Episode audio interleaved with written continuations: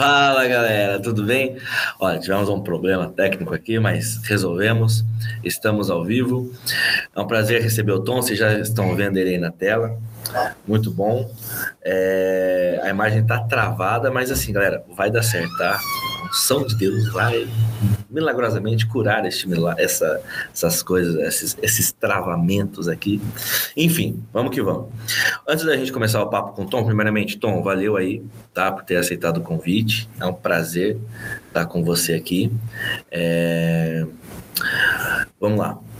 Galera, alguns avisos antes da gente começar. Primeiro, é, o Tom, assim como todo convidado, tem o seu sticker. Então, se você quiser, pega, fotografa o QR Code e baixa agora o sticker do Tom. Ó, Tom, o que, que você achou do seu sticker? Vai aparecer aí na tela do YouTube. Olha lá. Olha o Tomzinho Chique, aí. Hein, cara? Olha lá. É o seu, seu sticker. Ficou muito melhor, hein? Muito melhor. ó, esse é o sticker do Tom. Então, quem quiser, ó, baixa, mostra a passarinha, Tom, para ela ver você em forma de cartão tá bom? É... Pessoal, eu queria agradecer muito a Jaque, que fez o sticker. A Jaque é uma menina lá de São José do Rio Preto. Ela é de outra denominação, mas, cara, é muito legal ver isso. Né? A igreja, a comunidade compartilhando aí os dons e talentos, independente da placa. E a Jaque fez o sticker, ela fez o sticker de todos os outros. A, o traço dela, o desenho dela é muito legal. Então, é, meu, obrigado, já que sigam ela aí no, no Instagram. E se quiser falar com ela, pedir algum, algum desenho, alguma coisa, só mandar o zap aí. Pera aí, pessoal. Um, dois, três e foi. Aí. Então, é isso. E aí, uma coisa que é legal, vocês vão ver no, no Instagram dela, ela tem muito, muito produto para a igreja, entendeu? É muito legal, cara. Ela faz muita ilustração para as igrejas, para distribuir para as crianças. O trabalho da menina é bom, o trabalho da menina é bom. Tá? Bom, mas obrigado aí pelo sticker, Jaque. Outro aviso nosso, Sociedade da Base, você que ainda não é sócio, seja sócio da base, ajuda a gente aí. É, estrutura aqui do podcast, tudo isso foi graças ao graças à Sociedade da Base. Em parte, a outra parte foi a igreja que bancou essa reforma aqui no nosso estúdio, tá bom? E também, Rafa, que tem mais aí de aviso? Base Memes. Ah, a nossa nova página do Instagram, a Base Memes. Então, ó, abre aí o, o QR Code, abre aí a, a, câmera do seu celular, fotografa o QR Code e entra na nossa página do Base Memes. Rafa, desativa, desativa a, a, o link aí do, do website da, do Instagram. Acho que isso vai ajudar a destravar. Ó, mas essa é a nossa página, galera. Aí, ó, temos nossos, nossos vários memes aí. De, dá um close aí nessa tela. acho que aí vai ajudar a destravar, a destravar, Rafa. Você vai ver. Hã? Dá o close. É? Na, na, na telinha, no site. No site. Não, não, não. Não em mim, no Rafa. No Tom. Beleza, pessoal? Base memes. Legal? Outro aviso. RSC está chegando, então não se esqueça de se inscrever, tá bom?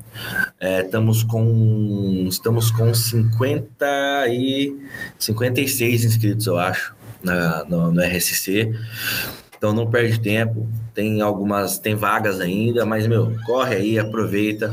Pensa que se você começar a pagar agora, você vai pagar um combo do McDonald's por mês. Pô, tá de boa, um combo do Mac por mês, vamos que vamos, dá certo, dá certo, tá bom? É isso. Rafa, tem mais alguma Cidade coisa? Dos Cidade dos Meninos, muito bem, Rafa. Ainda bem que você falou. É, esse esse rodapé da, da, do RSC tá grande. Esse, esse não precisa aparecer mais, não. Tá muito grande, vou ter que pedir pros caras refazer. O, o Cidade dos Meninos, gente, é uma, é uma ONG meu, muito séria. A gente tem ajudado eles a desde 2017, então há quatro anos.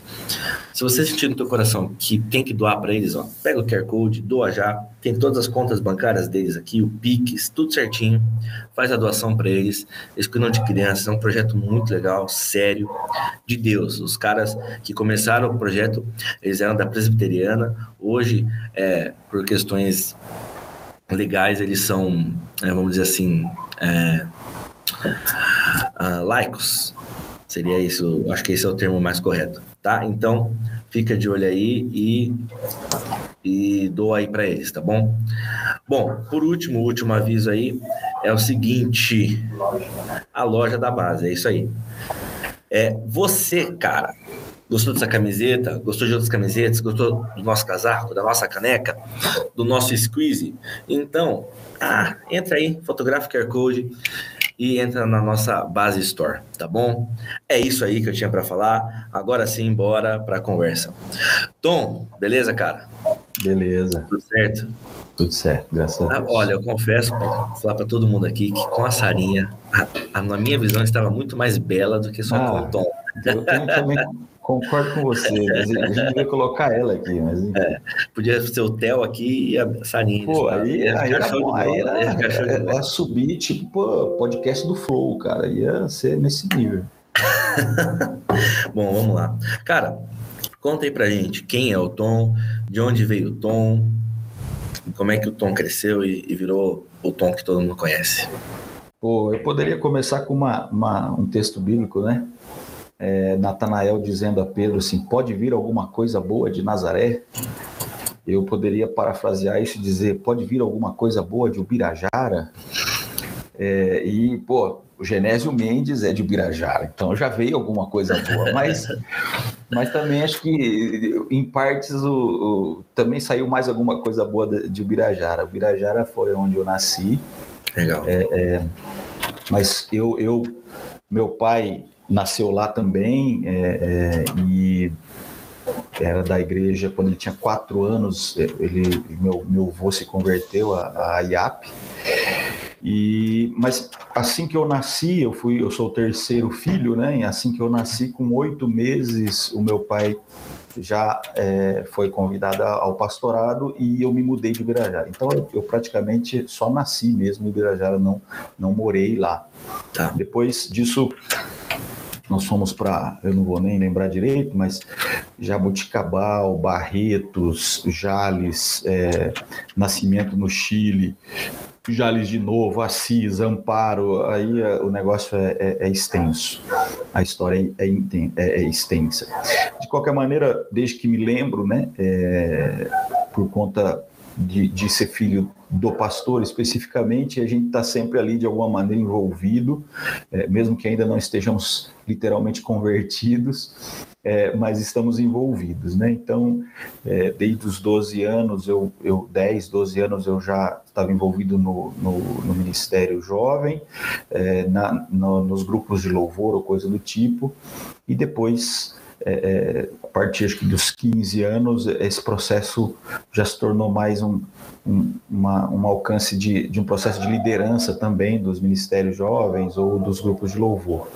É, então, é o que acabou rolando naturalmente, né? Eu costumo sempre dizer a, a galera que, que busca algum papel de liderança, que tem gente que sonha com essa parada, né? É, é, eu digo sempre que é uma questão de natural. A gente desenvolve, isso acaba acontecendo naturalmente, sem forçação de barra, é, e, e graças a Deus é isso que eu, que eu entendo para mim também. Foi algo que aconteceu naturalmente. É, quando eu já estava mais velho, já tinha me casado com a Hélida, é, eu, eu, melhor, antes de me casar com a Hélida em Presidente Prudente, o pastor Valdeci, é, eu não era nem ordenado ainda, nem consagrado, mas eu já tinha, já exercia uma liderança tanto na, na- no Ministério Jovem Regional do Oeste Paulista, Uhum. é, e em Presidente Prudente, o pastor Valdeci me, me confiando muito em mim, falou: Cara, você é o pastor dessa, desses jovens aqui. E foi a primeira vez que eu ouvi ele falar isso, e foi uma das primeiras vezes que eu ouvi esse contexto de ministério, é, é, sem que nem fosse realidade ainda na, na IAP. Sim. Ele, ele entendeu isso e, e- colocou para a gente, graças a Deus, é, é, deu certo. É, é, depois, aí sim, casado, casado com ela, quando a gente veio para a IAP do Parque, né? Uhum. É, aí o, o Júnior Mendes era o pastor, ele, ele me ordenou ao diaconato, e depois, é, quando é, trabalhei com ele na diretoria da FUMAP, ainda FUMAP, ele me ordenou ao presbiterato. Então, é, hoje eu sou co-pastor aqui em Sorocaba, né? É, o pastor Beto Soares é o pastor titular aqui, eu sou voluntário, é, e, e ajudo ele na, junto com outros pastores na, no cuidado da igreja aqui. Mas eu costumo dizer sempre quando, quando eu me pego junto a, a pastores, aqueles de nome, né? É, uhum. É, eu costumo dizer assim, pô, olha, a IAP tá baixando o nível, até agora qualquer um é pastor, tipo o Tom, entendeu? Então, é, a gente brinca com isso, mas é, essa é a trajetória, cara. Eu acho que a trajetória, como disse, foi muito natural, não teve muita. É, é, eu, eu nunca busquei é, o status de liderança, mas foi uma coisa que aconteceu naturalmente e a gente tenta lidar com isso de forma natural para que não para que não se sobressaia o, o, nosso nome, a nossa imagem ou qualquer coisa do tipo, né? Então, é, não quero ser santo demais aqui na minha fala, mas é isso. É, quem me conhece de verdade sabe, sabe, sabe quem eu sou é, inclusive dos defeitos. O Júnior caminhou comigo, quer dizer, eu caminhei com ele porque eu tenho como mentor, né, não eu, eu como mentor dele, é, é, e ele sabe quem sou eu com um pouco mais de, de, cuidado. Seu pai também, você conviveu um pouco comigo também, então é, a gente tenta ter cuidado na nossa fala, mas foi esse o caminho, cara. E eu sou grato a Deus pelo, pelo caminho que, que ele me permitiu trilhar até agora. Amém. Dele, pode trazer o lanche, não tem problema. Gordo come no podcast, não tem nenhum problema. Viu? Tom, cara, então conta pra gente um pouquinho. Ah, como é que foi, cara? Porque eu também, você falou eu lembrei muito de mim porque você falou filho de pastor e tudo mais, sempre tá na, na missão junto com o pai, né? E eu tive isso também. Eu tive isso de estar tá sempre com meu pai. Não sei se você, não lembro se você tava. Acho que foi, seu pai já foi pastor em Marília. Marília não, especificamente não. Marília não. Bom, então eu não sei qual foi a, a cidade que a gente muito foi. no Oeste Paulista ali, muito. Tá. Eu lembro qual foi a cidade que a gente foi, que a gente foi na casa de vocês. E eu lembro até hoje daquela costelinha que o Chechel fez. Ah. É, foi, foi, em Marília, mas é Marília, o tá. pai morava em Marília, mas ele já estava aposentado. Ah, tá, entendi, entendi, entendi. Não, legal. Então, então, falando desse lance de, pô, estar tá junto com o pai o tempo inteiro, mas quando foi que você, de fato, conheceu a Cristo, entendeu? Cara, é, é, é, isso é uma coisa que a gente sempre diz, né? É a ideia de que por mais de nascer, de, por mais que a gente nasça na igreja, a gente, a gente entende que existe um momento, há necessidade de um momento de conversão. Uhum. É, eu, eu, eu percebi isso com muita, muita clareza, mais ou menos quando eu tinha uns 15 anos, 13 a 15 anos. É, em 98 eu me batizei é, e em 2000, 1 de maio de 2000, eu é, fui batizado com o Espírito Santo. Eu acho que aí foi a mudança de chave. Então eu entendo que esse, esse momento de, de me batizar, da consciência do que eu estou fazendo e da decisão que eu estou tomando, e do momento, principalmente do momento do batismo com o Espírito Santo, foi o momento que mudou a chave. Ali, ali eu tomei consciência é, do que eu precisava fazer diante de Deus, de quem eu era e por que precisava me render aos pés dele é, e, e, começar ali uma história é, do Tom e não do filho do pastor, né? Uhum. Até porque tem muito isso. Eu também já é acostumado com esse negócio. É, é, é o filho do pastor. É, é, e, e, o filho do pastor tem as vantagens e tem as desvantagens, né? Uhum. Uma, uma grande desvantagem é que tudo é, o olho ao filho do pastor ou à filha do pastor é que se houver uma falha da nossa parte, é quase que uma licença para o, o pecado geral, entendeu? Tipo, a galera, não, se o filho do pastor fez aquilo, então tá eu também posso. Uhum. Então, é, é, é, esse é um, um cuidado que é, meu pai e minha mãe sempre nos ensinou sobre esse cuidado é, do exemplo e tal, mas também nunca ficaram sobre nós com essa pressão é, exagerada que poderia ser muito pior. Aliás, porque a gente também, você sabe tanto quanto eu, quantos filhos de pastores hoje estão fora da igreja exatamente por conta dessas, dessas questões, né? Questões de não conversão, é, é, é de não ser uma, algo pessoal e questões de, de toda essa pressão que recebiam tanto dos pais quanto dos outros. Então, graças a Deus, nossos pais souberam nos guiar de forma a gente não, não ceder a essa, essa, essas tentações para o lado negativo e nem para o lado positivo. Então, foi isso, cara. Foi nessa, nesse momento que a chave para mim é, virou. Legal. E foi muito legal. Foi a melhor decisão da minha vida. Assim. Então, se foi no ano 2000, então você é um jovem, é 21 anos de nova criatura. É, 21 anos, nova criatura, exatamente. É Sou um jovem. É isso que é, é importante frisar. É isso aí, lógico, porque, né? Porque o, o momento do nascimento não, não vale. Não, não vale. Exatamente, exatamente. Então, Legal. Então é isso, cara, é isso. E como é que uh, você decidiu é, não sei, para quem não sabe, pessoal, o Tom, ele é físico, tô certo, Tom? É físico, Sim. astrofísico? Qual que não, é? Sou, sou físico. físico. Minha, minha graduação é em física e aí tem as outras perfeito. coisas, mas. Então, o Tom, ele é pastor, mas antes de ser pastor, ele, ele era, já era físico, perfeito, Tom? Tô certo nisso? Me formei em 2002. 2002. Então, galera, é, a minha questão é, minha questão, falar igual os antigos, qual é você, você conviveu muito já na academia e convive ainda na academia. Sim. Como é que foi você continuar com a sua fé firmada em Cristo, a ponto de você evoluir, se tornar pastor e hoje você ser um cara que é referência, entendeu? É assim, pelo menos aqui na nossa igreja você é referência. Eu vou abrir meu tá coração. Mal de referência, o pessoal não, tá mal de não, não, não, não, não, não. Vou abrir, vou abrir falando, falando seríssimo, cara. Ó, aquele o Uni 17 Fé e razão. Fé e razão, né? Fé e razão. Razão e fé. Razão e fé. Ah, razão da fé. A razão, razão da, da fé. fé. Isso, isso aí. Cara, sem, sem fazer é, relação que eu não preciso disso. Nem você.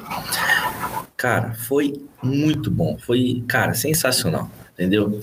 E eu sei que veio da, da, do teu coração, da tua mente isso aí, porque você convive com o universitário e tudo mais. E, meu, é assim, ver as duas coisas juntas e ver que, poxa, é, por que foi separado isso, né? Não precisava separar. Não. Então, enfim, fala aí pra gente. Cara, é, é, é muito interessante pensar que, é, é, assim, na minha, na minha cabeça, sempre, sempre rolou algo muito, muito tranquilo em relação a essa, a essa mudança de, de, de postura da galera que se diz cientista ou, ou daqueles que fazem a defesa ferrenha contra é, uhum. a religião ou algo do tipo. Mas, de verdade, cara, primeiro que eu, eu quis fazer física, porque na minha cabeça sempre tive assim: eu quero responder ao máximo de perguntas possíveis. É, e, e, e pensando nas ciências de maneira geral, História é uma ciência boa para isso, para responder a muitas perguntas, mas física é mais, é, ela, ela responde mais. Então, é, é, foi por isso que eu, que eu escolhi. Evidentemente, eu, eu sempre já tive um apreço por exatas, então também fui levado aí. Uhum. O, o, detalhe né, para mim é assim: é, Pasteur vai dizer, um grande microbiologista, né, um dos, dos cientistas mais importantes do mundo de todos os tempos, se não for o mais, acho que do século 20, 21, século 20 ele é considerado o maior de todos, ele vai dizer o seguinte, é, um pouco de ciência me afasta de Deus, muita ciência me aproxima dele. Então, é, é, a realidade para mim é a seguinte, quando eu, eu fui avançando é, no que eu estava aprendendo dentro da universidade, cada vez mais a minha convicção de fé se estabeleceu. Evidente, eu, eu, eu eu, eu, isso, isso é muito óbvio. Eu, eu fico muito bravo, e você me conhece para saber que eu sou um cara bravo às vezes, né? Eu fico, eu, eu fico muito bravo com essa galera que é, fica a vida inteira dentro da igreja, aprende as coisas dentro da igreja, tem a Bíblia como base, e aí chega na universidade com seis meses, acha que tudo que aprendeu sobre a Bíblia a vida inteira é vira a cabeça. Sim. É isso para mim é, é, gente que na verdade já não tem fé praticamente, já não tem firmeza no que acredita, no que crê, e por isso é facilmente levado. Isso é, isso é o que a Bíblia nos chama, né, do, da, da fé firmada sobre a areia, da, da, da uhum. estrutura da areia, da, da da semente que é levada ao vento, é muito fácil. Então, eu, graças a Deus, eu tinha uma fé muito bem estabelecida, eu sempre tive. Mas o, o avanço dentro da, do aprendizado na graduação é, serviu para eu consolidar a minha fé. Por quê? Porque muito daquilo que eu via como uma, uma descrição, uma, uma, uma, uma interpretação científica, não não não desabonava aquilo que eu acreditava. Uhum. É, uma coisa é óbvia: a Bíblia não é um livro de ciências ali. A Bíblia é um livro que tem um plano muito bem específico. Uhum. Mas a gente consegue observar argumentos ou momentos na Bíblia em que há um indicativo científico, uma, uma conotação que a gente pode compreender a partir de um estudo científico. Essa galera que, que a gente fala, né, que, que, que abandona a fé com muita facilidade, eles acham que a Bíblia está completamente desconexa do conhecimento científico, mas isso é uma tremenda bobagem. Sim. Todo argumento construído cientificamente é construído por, por uma galera, e esses grandes cientistas, esses são de verdade, é, é, esses caras tinham base bíblica para o seu argumento. Se você, se você pensar assim, é, se eu não me engano, mil, por, é, mais ou menos em 1600, foi, foi se descoberto é, os, as, os tra, as trajetórias, os, os caminhos que os navios até hoje fazem no mar são as trajetórias que eles fazem para levar as mercadorias no, no, no, planeta inteiro, todas aquelas correntes que facilitam a navegação. O cara que descobre essas correntes, ele está baseado no texto de Salmos, quando o salmista vai dizer: Legal. É, o Senhor conhece as veredas dos mares. Veredas, a tradução original é caminho. E a Caramba. partir desse, desse, texto é que ele fala, cara, isso tem que acontecer, isso tem que ser perceptível, por exemplo, no, no oceano. Legal. Uhum. E ele começa a procurar é, é os caminhos, esses, esse, principalmente a, os, as convergências de vento, tá. e percebem que as marés estão diretamente associadas a isso, e, e esses caminhos não mudaram até hoje. São que os caminhos os mais modernos usam. É o asfalto do mar. Tudo. Então, assim, cara, é, é, tudo que eu fui aprendendo é, me fez enxergar que aquilo que a Bíblia falava faz sentido. É, e que aquilo que a Bíblia fala tem muito mais sentido que qualquer demonstração ou teoria que foge dela. É, é, o Marcos Eberlin fala isso. Ele fala o seguinte: olha, é, nós, nós vivemos um, um período aonde é, chegou um momento, e aí é, com clareza isso se fortalece dentro do, do iluminismo, ali no século XVIII, uhum. é, 17, 18, 19, onde os caras vão dizer: não, eu preciso abandonar qualquer argumentação que não seja razão. E aí eles buscam numa resposta unicamente é, científica, pragmática e testável as respostas para todas as coisas. Nesse contexto, é, antes inclusive de qualquer teste, eles disseram: olha, se eu tenho duas opções, uma opção é a existência e a ação de um Deus, e esse Deus por ser imanente, ele é não testável, essa informação ou essa possibilidade tem que ser jogada fora. Uhum. Então, eu só fico com a ciência, essa ciência racional, testável, experimental, de laboratório, ou no máximo, é, matemática. É, quando o homem fica só com essa informação, ele, ele vai chegar em vários becos. Esses becos são becos sem saída, e quando ele avança um pouquinho tecnologicamente, onde ele consegue superar o beco ou o muro, é, é ele encontra ele encontra uma resposta mais novas 700 perguntas, porque ele está fugindo é, de, uma, de uma resposta que talvez seja é, é, transcendente e não é, ligada somente à experimentação. Então, tudo isso, para mim, cara, se fortalece enquanto eu desenvolvia a minha graduação, meu mestrado, meu doutorado. E isso, para mim, é muito legal. Eu me lembro uma vez que eu estava num culto, eu era eu, eu, eu eu morava em Tupã, eu fazia faculdade, ah. mas todo final de semana ia para Tupã, é, ali no Oeste Paulista, e uma irmã estava pregando e ela falou do arco-íris. E aí, quando ela falou do arco-íris, ela falou assim: e ninguém sabe como é que Deus fez isso aí. E na minha cabeça veio assim: eu sei.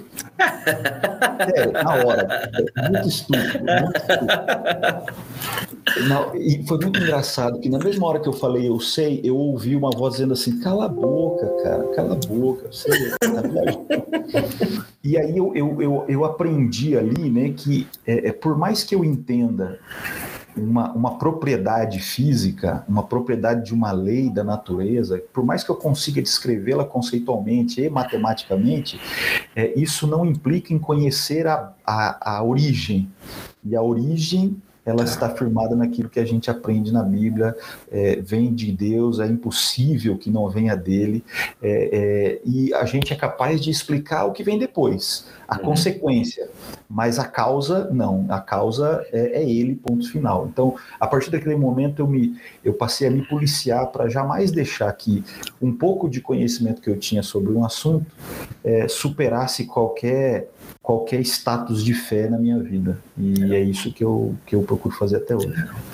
Ô, Rafão, deixa eu te falar uma coisa. A hora que voltar, a próxima que, que voltar aí. Aliás, pessoal, só para vocês saberem, a gente está enfrentando algum, alguns problemas aí com a imagem, tá? Mas é o seguinte: deixa travar.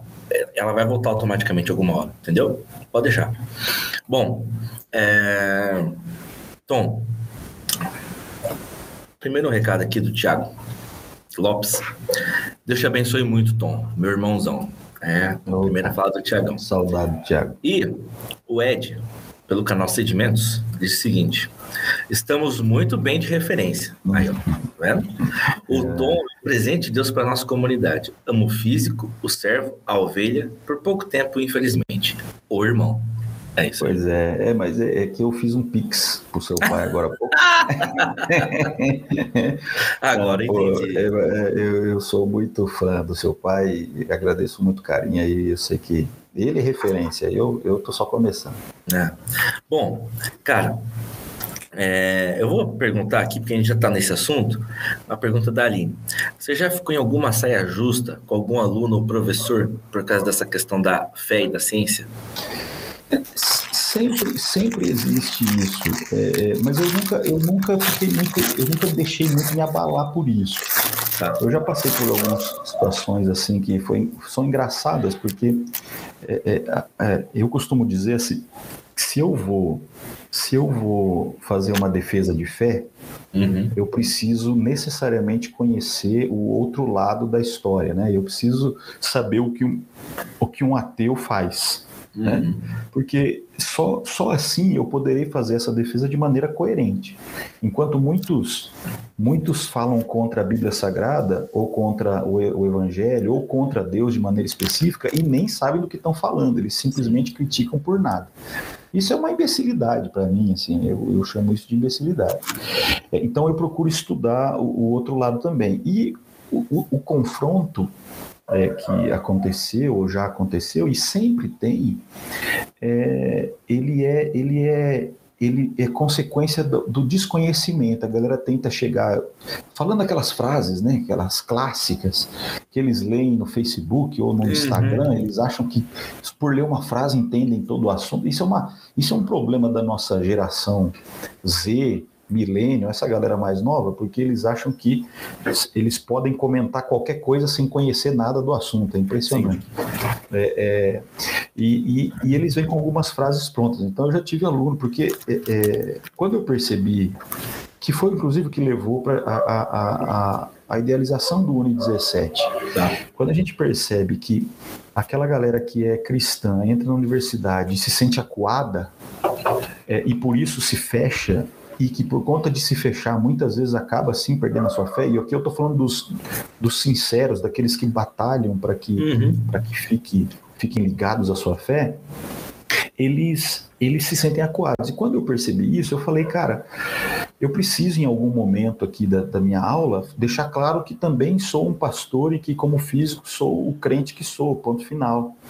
É, e e, e para isso, sempre que eu entrava em algum, algum ponto de física mais pesada, onde, onde eu entrava num assunto que a complexidade redutível era, era real, né? a ideia de que, olha, se não for desse jeito, o fenômeno não acontece, eu trazia um pouco é, daquilo, que, do que, daquilo que acredito. Eu sempre, os é. alunos me conhecem porque eu, eu faço assim, eu abro um parênteses e falo assim, momento pregação. E aí falo com eles rapidamente, fecho parênteses e pronto. Uhum. E, e, e, esse é o, com esse objetivo eu, eu queria dar a, a ideia e a segurança para os alunos que são cristãos que eles poderiam sim permanecer firmes naquilo que creem. Evidentemente, por conta disso, alguns alunos que já não criam gostavam de vir me questionar, né? E eu nunca tive problema com isso. Um deles, inclusive, vem né, com aquelas frases clássicas: Não, professor, mas eu, eu já fui cristão, mas depois eu abandonei porque eu vi que é uma bobagem. Eu vi que a Bíblia ela é homofóbica e machista.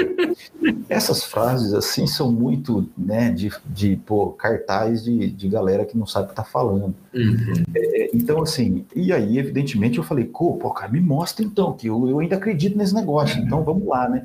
E evidentemente eles não sabem mostrar, eles vão citar alguma coisa, mas quando, uhum. quando a gente simplesmente aqui, nem, sem, eu não sou teólogo, então eu não tenho conhecimento teológico, é, como é, grandes é, pastores da nossa igreja é, e outros por aí, mas eu, eu basta olhar para o contexto e a gente já vê que esse cara não sabe o que está falando e, e, que o texto que ele usa não é não justifica ou não expressa nenhum tipo de machismo ou homofobia ou coisa do tipo. É muito pelo contrário, ela determina algo que é benéfico ao povo e por outro lado algo que desagrada a Deus. Então é muito simples perceber as razões e os contextos Sim. de cada texto. Então esse tipo de coisa sempre acontece. Eu, eu tive assim um momento mais é, eu, como eu disse, sempre tem isso, mas eu tive um momento mais, mais chato, não que eu fiquei chateado, mas que ficou chato para quem organizou a parada, que eu, eu fui ah. convidado para um, é, é, um, um, projeto que tinha dentro da universidade. As meninas que organizavam o projeto, é, elas davam elas davam aula de ciências para no sábado é, para as crianças para trazer chamava o projeto chama pequenas cientistas para incentivar as meninas a entrarem na ciência tal aquele negócio uhum. e os como eram crianças mesmo assim 10, 12, 13 anos os pais sempre vinham uhum. e aí, quando eles perceberam que os pais ficavam lá três, quatro horas esperando os filhos, eles falam, pô, a gente precisa fazer alguma coisa com os, com os pais também, porque aí deixa os pais ouvindo alguma palestra, conversando. Então eles começaram a convidar. E como as meninas que, eram, que comandavam esse evento, elas eram cristãs, são cristãs, elas lembraram de mim e falaram, oh, opa, vamos chamar o professor Eric para fazer uma, uma conversa sobre é, fé e ciência, para ver assim se as duas têm problema em andar junto, né? Como é que funciona isso. Uhum. Foi muito interessante quando eu cheguei é, tinha lá 40 pessoas, é, os pais todos, e aí tinha professores da universidade, coisa que nunca aconteceu. Tinha professores da universidade, biólogos, para ser mais exato, biólogos evolucionistas, é, e eles estavam lá. E aí eu falei, gente, eu não vou fazer uma palestra, eu queria fazer uma mesa redonda, um negócio para a gente conversar, porque como é um, é um ponto bastante divergente, eu não queria passar meu ponto de vista, eu queria ouvir vocês e a gente conversar a respeito. Uhum.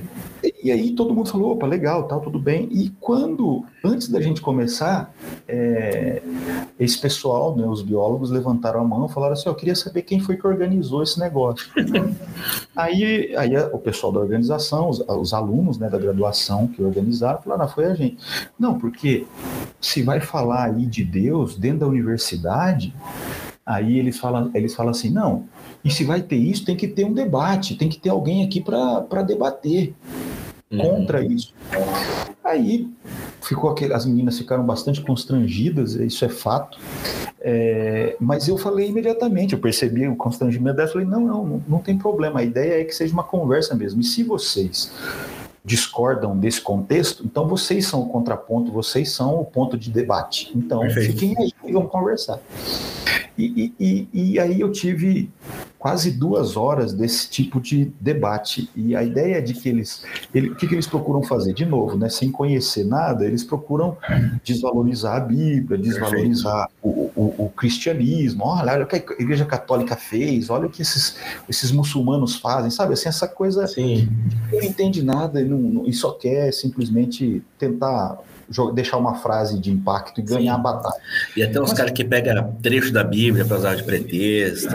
Foi muito legal que, assim, com toda a paciência, com toda a graça de Deus ali nesse momento, foram duas horas onde que esse tipo de, de embate que tentava simplesmente brigar, eu com muita calma é, quebrava e com muito cuidado, inclusive muitas vezes falei, não, mas vocês estão certos, é, existe realmente esse problema, mas eu sei que no final das duas horas é, é eu tive, sei lá, 37 pessoas que ficaram do meu lado no processo e duas ou três ficaram com eles. Então, é, nesse contexto, eu acho que é, a ideia de que Deus é, permanece vivo na nossa, na nossa memória, na nossa sociedade, é, é, é válida ainda. Nietzsche, quando disse Deus está morto, ele disse para si mas ele também disse quando olhou para a sociedade europeia e falou assim: na, no coração dessas pessoas Deus não está vivo mais, porque ele via que era uma sociedade que vivia completamente diferente daquilo que o cristianismo ensinava. Uhum. Então é, eu fiquei feliz por ver que nesse grupo, nesse pequeno grupo, é, houve essa postura pró-cristianismo, positiva e Legal. tal. Evidentemente a gente sabe que, infelizmente, a gente vive uma realidade onde é, é, é, é, um livro que foi lançado recentemente diz o seguinte: o cristão ateu, né? Que, pessoas que vivem como se é, é, creem em Deus, mas vivem como se ele não existisse, né? Perfeito. Então isso é uma realidade, mas ainda assim a gente tem é, ganhado pontos nesse, nessa, nesse contexto. Uma coisa que me deixa muito feliz, Matheus, é que, assim, junto aos meus colegas, né, os meus colegas ali no departamento de física, no instituto, é, a gente tem um respeito muito grande, o pessoal respeita muito. É, mesmo aqueles que são claramente ateus é, e que inclusive brincam zoam com essas coisas, eles respeitam muito e, e, eles falam com muita clareza assim, não, olha, é, eu, eu, eu não sou crente, mas eu confio no Ayrton, por exemplo. A, a ideia de que ele é, uhum. foi até um dia engraçado que, que um, um, colega meu publicou um negócio sobre dízimo, né? Zoando, evidentemente. É, e, e eu, eu respondi embaixo, né? Falei, cara, verdade, realmente tem, tem pastores aí que são muito desonestos e enganam as pessoas e, e, mentem sobre isso. Mas dízimo é bíblico, oferta também é. Se você é um pastor honesto, ninguém é enganado a respeito desse assunto. Legal. E aí ele falou, aí é, quando eu olhei um pouco acima, esse mesmo colega ele tinha escrito assim, porque um outro, uma outra pessoa tinha comentado, é, não, mas tem pessoas sérias ainda e tal e tal. Aí ele escreveu assim, eu sei, cara, e, e eu conheço um que eu, que eu confio a respeito desse assunto. Quando eu escrevi esse comentário, depois ele me mandou um WhatsApp dizendo é sobre você que eu falei isso. Então foi muito legal. E outro colega também falou assim, não, na igreja do Ayrton eu entregaria o, o dízimo. Então, Só falta legal. mim, então. É, é muito legal, porque a gente acaba ganhando a confiança e entendendo, eles entendem que a gente não está ali fazendo palhaçada e nem, Charlatanismo. nem zoando com o evangelho, envergonhando o evangelho de Cristo, legal. que é o que a Bíblia fala. Então, legal, esse é o caminho, cara. A gente sempre tem alguma dificuldade, mas é, é, graças a Deus não, não tem sido algo que nos trava, não. Legal. Cara, e já que você falou, a gente entrou nessa, nessa seara, o que, que você me diz aí, cara? É, a gente tem se eu falar alguma besteira, você me fala, tá? Por favor, tá hein? Da questão da criação do universo do mundo. Nós temos a teoria do Big Bang, a, a da, do criacionismo e do Sim. design inteligente. Ou criacionismo e design inteligente é uma só? Não, são, são duas, são duas, duas, dois caminhos diferentes. Na verdade, é. eles, eles, são, eles são caminhos próximos, é, mas a origem e o objetivo é, é, diferente. Um começa por uma coisa, o outro começa por outra. Por exemplo, uhum. quando você fala do criacionismo, qual que é o conceito por trás do criacionismo? A base do criacionismo é dizer o seguinte: Deus criou e a gente vai provar isso através da ciência. O design inteligente ele faz o caminho inverso. Ele observa os sinais, ele analisa as assinaturas e, e, e depois disso indica que é muito mais sensível e natural a necessidade de um criador do tá. que uma, uma, uma criação espontânea, uma criação é, que seja é, natural, evolucionista, enfim. Legal. Essa e é a diferença. Mas é... a, a, gente não tá. tem só a teoria do Big Bang, tá? A teoria tá. do Big Bang é, é, hoje ela é a mais aceita, tá. mas a teoria existem diversas teorias, diversas teorias que olham para o universo não como a teoria do Big Bang, que diz que houve um início, um, ponto de início, mas é. como se o universo fosse cíclico. São outras, são outras ah, ideias, tá? Outras teorias, mas não são teorias cristãs, posso dizer assim. Tá, entendi. E então para a gente só focar nas, nas na, na, do design inteligente no criacionismo. o criacionismo, se eu não me engano, ele apoia assim, né? Não, sete dias. Deus criou em sete dias. É isso e uhum. acabou.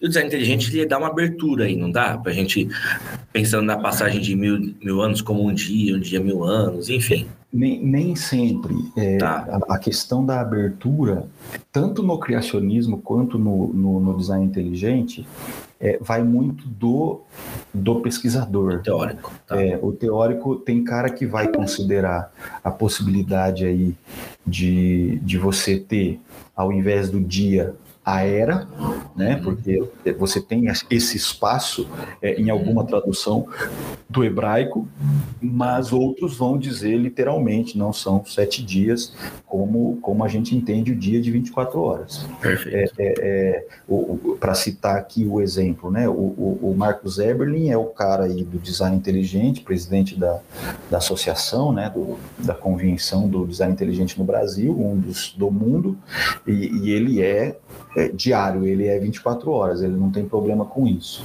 É, enquanto que você tem outros caras é, é no design inteligente, é, inclusive no, no, no, cristianismo de maneira geral, que pode olhar aquilo como era sem muito problema. Eu, por exemplo, quando eu leio, eu não tenho convicção disso, tá? tá. Mas quando eu leio tá, textos do Timothy Keller, por exemplo, eu entendo que ele, ele tem um, um, um deslocamento para aceitar sem nenhum problema a questão de ser eras ao invés de dias. Entendi. Então, tem muito isso. Então, vai muito do teórico, não, não necessariamente aquela teoria fecha daquele jeito. Obviamente, no criacionismo, tem muito mais gente que considera os sete dias, até uhum. porque o criacionismo é, é, é, é origem, é, de, é, quase que de origem. Eu, eu posso estar errado porque aí talvez eu não conheça o detalhe. Tá. Mas pelo que a gente percebe nos, nos escritos criacionistas, a origem é quase que toda adventista do sétimo dia. Então, ah, evidentemente, a base teológica deles valida isso. Mas já tem gente no criacionismo que considera a possibilidade de eras. Entendi. Ó, pessoal, só para vocês saberem, não sei o que está acontecendo aqui, mas o Google Meet está dando tempo limite para gente. Então, quando tiver faltando uns cinco minutos, do nosso papo aqui no Google Meet, eu vou encerrar, tá, Tom? Criar uma nova chamada e a gente continua o podcast. Fechou? Beleza, cara, seu comando. Legal. Então, cara, vamos lá. Ah, oi, me, me trava aí se eu falar demais, cara. Também. Não, não, não, não, não, não, não. É você que fala, eu só pergunto. Seguinte, é, então você falou disso aí, das eras, dos dias, então eu quero saber do tom. O tom vai pelos dias ou vai pelas eras? Eu vou pelos dias. Vai eu pelos vou dias. pelos dias literais. Não tem nenhum problema em relação ao dia. É, é até porque é, o fato de ser dias é, literais é, é compreensível. É, por quê? que algumas pessoas, inclusive, né, alguns defensores da, da parte de eras, eles vão dizer o seguinte: olha, como que podem ser dias literais se o Sol e a Lua que dominam o dia e a noite foram criados somente no quarto dia? Tá. Então, é, nesse contexto, alguns vão falar: olha, é, por conta disso, não, não pode ser o dia 24 horas. Poderia até ser a partir daí, da, do quarto dia, mas antes disso, não. Tá. É, eu, eu, discordo desse ponto, é, por mais que eu compreenda isso com muita tranquilidade, até porque é o seguinte: quando você olha para o texto, texto bíblico, é, quando Deus diz e isso é descrito por Moisés, que passou-se o primeiro dia, segundo dia, terceiro dia, pô, não interessa se é do nosso conhecimento o tempo de um dia, não interessa. Se Deus diz que é isso aí, mano, é isso aí, ponto final. Cala a boca e segue a vida. entendeu? É, é porque ele está dizendo. Agora, é, é, é, fato, até o tempo, até quarto, o quarto dia, nós podemos ter uma análise ali, ou uma existência de um tempo que não é esse tempo marcado pelas 24 horas, porque o tempo se estabelece como 24 horas, e aqui eu estou trazendo o tempo Cronos, né? tirando do tempo Kairos aqui, o processo tá. de Deus aqui e tal. É, é, eu tá o tempo Cronos, porque a partir do quarto dia, Deus estabelece com muita clareza o tempo Cronos. Ele vai dizer: ó, o sol domina de dia, a lua domina de noite, eles serão responsáveis por estabelecer os tempos e as estações. Então, Deus define com muita clareza o Cronos. Então, para mim, é, é, então olhando para essa questão do, é, é dia literal ou não é dia literal, o fato de ter sido criado no quarto dia o Sol e a Lua não me interessa, porque é uma descrição tá. que Deus está dando. Então, para mim, o dia literal é totalmente aceitável, é, porque também não é o fato de ser dia literal que implica naquilo que nós podemos entender como um longo período onde a Terra foi mudando, a Terra foi se organizando, é, se organizando quando eu digo que não estou falando naturalmente, eu estou falando do, do, daquilo que é, pode acontecer dentro da natureza, que são as microevoluções, as adaptações, certo. coisas que são normais do passar uhum. do tempo. É, esse período longo pode ter existido naturalmente sem que esses dias sejam eras, sem que eles sejam considerados milhões e bilhões de anos cada dia. Então não há nenhum problema nisso, não vejo nenhum problema nisso. Eu não vejo nenhum problema nem bíblico e nem científico nessa descrição. É. Ó, pessoal, pera só um minutinho. Eu tive uma ideia aqui. Vamos fazer aqui, vai dar certo. Vocês vão ver, pessoal. Ô, ô Rafa, troca aí para a tela do Base J não sei se deu close nisso, mas troca. Eu vou já fazer uma chamada já, entendeu? E já mando o link pro Tom e para e para você, Rafa. Aí você já pega. Ó, Tom, vou mandar no chat aqui, ó, do Google Meet para você, ó. Pronto, a nova tá aí, ó. Tá. Rafa, você consegue pegar aí no chat também, no Google Meet, a nova.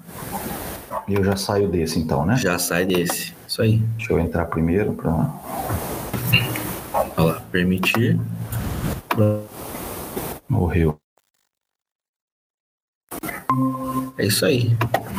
Olha, até que você é inteligente, hein, cara? Ah, a gente tenta, né? Cara? Pô, chique. Pronto. Deu certo. Não ficamos, não ficou tanto, não ficou nem um pouco de tempo sem, sem áudio, tá vendo? Pois, pois é. Resolvemos. É. Cara, legal, show. Então, vamos lá. É, ah, a Aline tá falando que você parece o Brandon Fraser, o ator da, da Múmia. Pô, cara. Na época que ele fez a Múmia, ele era muito bonito. Isso. Eu quero saber se Hoje, naquela época é. ou agora, porque agora ele tá feio pra pelo. É, é. Cara, é, saindo um pouco do tema, já que ela falou do Brandon Fraser, cara, é muito triste, né? Ele, não sei se você viu a história dele. Por que, que ele saiu dos, dos holofotes? Não. Ele teve depressão. Ah. Porque ele foi assediado e abusado na, em Hollywood naquela Nossa, época, cara. entendeu? Naquela época. Aí ele pegou uma depressão forte, tal, saiu e agora com os amigos, tal, ele voltou para as telas, entendeu? Ele vai atuar em um, em um filme, uma série agora, entendeu? Oh, que legal, cara. É, é essa, essas coisas é, é, é aquele negócio, né, cara? O, o ambiente onde, onde Deus não não não é regado, não é regado a, presença de Deus, Sim. vai ter maldade humana. Esse, esse, é o ponto, cara. Exato. Enfim. É, a gente ouve muito, né, de mulher e tal, mas ó, aconteceu com um cara. É, Enfim. É. Acontece com todo mundo, né? Infelizmente. É, eu só bom, mandar um beijo para minha filha aqui. Claro! Boa noite, meu Pô, amor. Sarinha já vai dormir? Não, mostra aquela para todo mundo. Peraí. Não consigo, ela tá. Ah, deixa eu mostrar tá bom. Então não... Vem cá. Se vem der, cá, se der. Todo mundo quer te ver. Porque, ó, a Jane aqui também falou: a filha de vocês é linda. Ah, ela é linda mesmo. Então, aqui todo mundo quer te ver antes de você, Nanã. Olha lá. Olha lá, Sarinha. Tira, Pepe. Olha que coisa linda, meu. Olha lá, que lindona. É a bochecha da mãe. Tá bom? Show de bola. Prontinho, filha. Pode ir naná agora, tá? Te amo. Ah, se quiser tirar os da pé, pode tirar. Eu não vou deitar no chão hoje. Eu vou resolver uma coisa de pai aqui. Lógico, lógico. Eu não vou deitar no chão hoje com você. Vai só a mamãe, tá bom? Amanhã eu vou. Te amo, tá? Vai lá que mamãe. Pronto. Valeu, galera. Lindinha, lindinha. É, é, muito bom ter filho. Muito bom. Muito bom. Isso é muito bom. É a melhor coisa que pude fazer. É. Pude não, né? Deus me deu, né, cara? É só. Mas precisou da obra-prima. Precisou é, da. Precisou, é, cara, mas aí é meio, meio, meio ruim, né, cara? É. A base é ruim, mas... A base é ruim. Ó, cara, voltando agora pro, assunto do Gênesis, da criação. Então, a gente falou da criação. E aí a gente sai da criação e fala aí das espécies, das árvores e tudo mais, né? A gente sai dessa teoria de como surgiu o universo. Ó, o meu Ed já colocou aqui, vamos subir a hashtag deixa a é. Sarinha na tela. Pô, o pastor não vai dar, ela vai dormir. Mas é o seguinte, é, cara, uh, eu lembro que a gente trocou uma ideia há um tempão atrás, que eu falei com você no Face, para entender, meu, qual a probabilidade da evolução do que Darwin formulou e que hoje, tipo, é aceito no mundo e na ciência, de ter dado certo, de, da, da evolução ser a evolução de fato, o, é. que originou as espécies. É, cara, assim, com muita, com muita honestidade, quando você olha para a descrição científica, uma das coisas que, que, que, são importantes numa descrição científica, numa teoria, uhum. é o quanto ela é testável e, e quais são a, as, as informações estatísticas, matemáticas, probabilísticas que essa, que essa teoria pode, pode desenvolver. Então, assim, quando eu, quando eu, quando eu cito aqui um, o caminho que o, a teoria do design inteligente segue, que é de que eles olham para um, um, uma informação, para um conceito ah. físico, ele, eles olham para uma espécie, olham as, assina, as assinaturas e, olhando para tudo isso, percebem a, a, a, a, conseguem descrever a necessidade de um design. A, a, percepção de que aquilo não é acaso, que aquilo não é consequência do acaso, não é consequência de um, evolui, um evolucionismo cego ou de um naturalismo cego.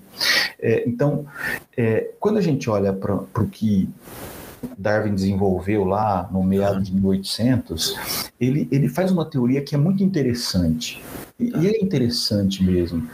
Mas, primeiro, quando você observa a teoria dele, quando ele olha, por exemplo, para os tentilhões, quando ele olha que, lá em Galápagos, né, ele vai usar, olhar para os tentilhões, para os passarinhos, ele vai olhar para os para os o, as tartarugas. Né, eu estou falando tartaruga que talvez um biólogo vai falar não, mas não era tartaruga, mas é, é tartaruga, é só um, pode ser uma, uma um jabuti gigante. É, é, é quando você olha para esses animais que ele tem como referência para uma, uma descrição da sua teoria, uhum. é interessante perceber que é o seguinte: ele olha para um para um tentilhão em, um, em um, um, lugar da ilha e vai perceber que aquele tentilhão tem o bico curto e grosso, tá. enquanto que outro tentilhão tem um bico fino e, e comprido. Ele vai olhar para uma tartaruga que tem um tipo de casco, enquanto a outra tem outro tipo de casco. Veja, sendo muito honesto, a, a, a percepção que ele tem do animal não é uma percepção de mudança de espécie, Sim. é uma percepção de adaptação ou microevolução.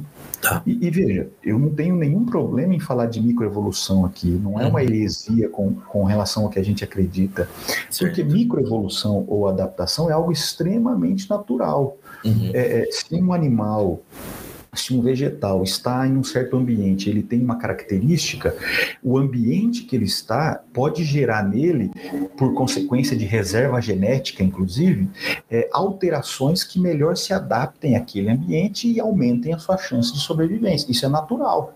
Tá. Isso é uma coisa normal. Eu costumo sempre usar o exemplo seguinte: quando Deus criou o cachorro, ele criou o cachorro, ou ele criou o lobo, sei lá, vamos dizer, pensar no, uhum. no mais ancestral. Ele criou o lobo. Uhum. Mas ele não criou esses mil tipos ou raças de cachorro que a gente tem hoje, ele criou Perfeito. um cachorro. E esses cachorros, essas raças que surgem em consequência, é ou em sequência, são adaptações. O cachorro está em um ambiente, vai para outro, cruza com outro tipo, e assim, isso, uhum. isso é tão realidade quanto em nós, seres humanos. Quando a gente se. Quando você tem os primeiros seres, e esses seres começam a, a, se relacionar sexualmente com outros, depois se relacionam com outros, você vai ver que vão surgindo pessoas com estereótipo, formas, tamanhos, cores completamente. Então, isso é completamente natural. Então, o que ele descobre está muito associado ao processo de adaptação ou microevolução. Até aí, tudo bem. Mas é óbvio que ele avança na sua descrição para falar: olha, se existe, assim como eu falei aqui do, do lobo, né? Se uhum. existe o, o, o, o, cachorro que tem como ancestral, aquele primeiro caso, um lobo, isso também vai valer para o homem, isso também vai valer para outras espécies, isso vai valer de maneira geral. Uhum. Importante, tá? O Darwin nunca disse que o homem veio do macaco. Essa fala ah. aí é posterior a neodarwinismo. Não é nem, neo, não é nem neodarwinismo, neodarwinismo é bem mais novo. É, mas é, é posterior, bem posterior a Darwin. Ele nunca disse isso. Seria um dos seguidores de Darwin falou isso, então. Ele fala da questão de, olha, se existe um ser hoje, é bem natural que ele tenha um ancestral que transmitiu as informações de DNA que ele tem e tal e tal. Mas O detalhe está aí. Eu usei agora uma palavra que ele não usou, que ele não conhecia: DNA. Uhum. Com o advento do DNA, muito do que era aceito como um processo de adaptação, de sobrevivência do mais forte, uhum. é, deixou de ser considerado. Por quê? Porque se percebeu que no DNA é, existem todas as informações para a progressão da espécie. Caramba. Inclusive para adaptação da espécie. A, a, o DNA é muito engraçado e é muito maravilhoso olhar para isso, como Deus é tão incrível, porque ele, ele, inclusive no nosso DNA, deixa reserva genética uhum. para quê? Exatamente para esse processo de adaptação, para que ah. o corpo humano, para que um determinado ser vivo, um determinado vegetal se adapte, se transforme, se mude um pouco, se altere, para que ele se, se, se esteja é, de maneira muito mais potente, é, é, é, com capacidade de sobreviver no ambiente que ele está.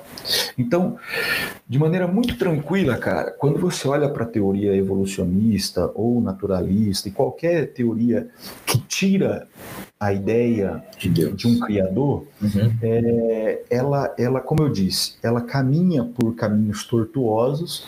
É, quando ela chega em alguma resposta, ela se depara com mais perguntas, quando não, ela chega num ponto é, que é intransponível, pelo menos até agora. Isso é o que tem acontecido com o evolucionismo de maneira geral. Qualquer evolucionista que diz que a evolução é a resposta definitiva para todas as perguntas que dizem respeito às origens, ele mente ele mente com muita clareza.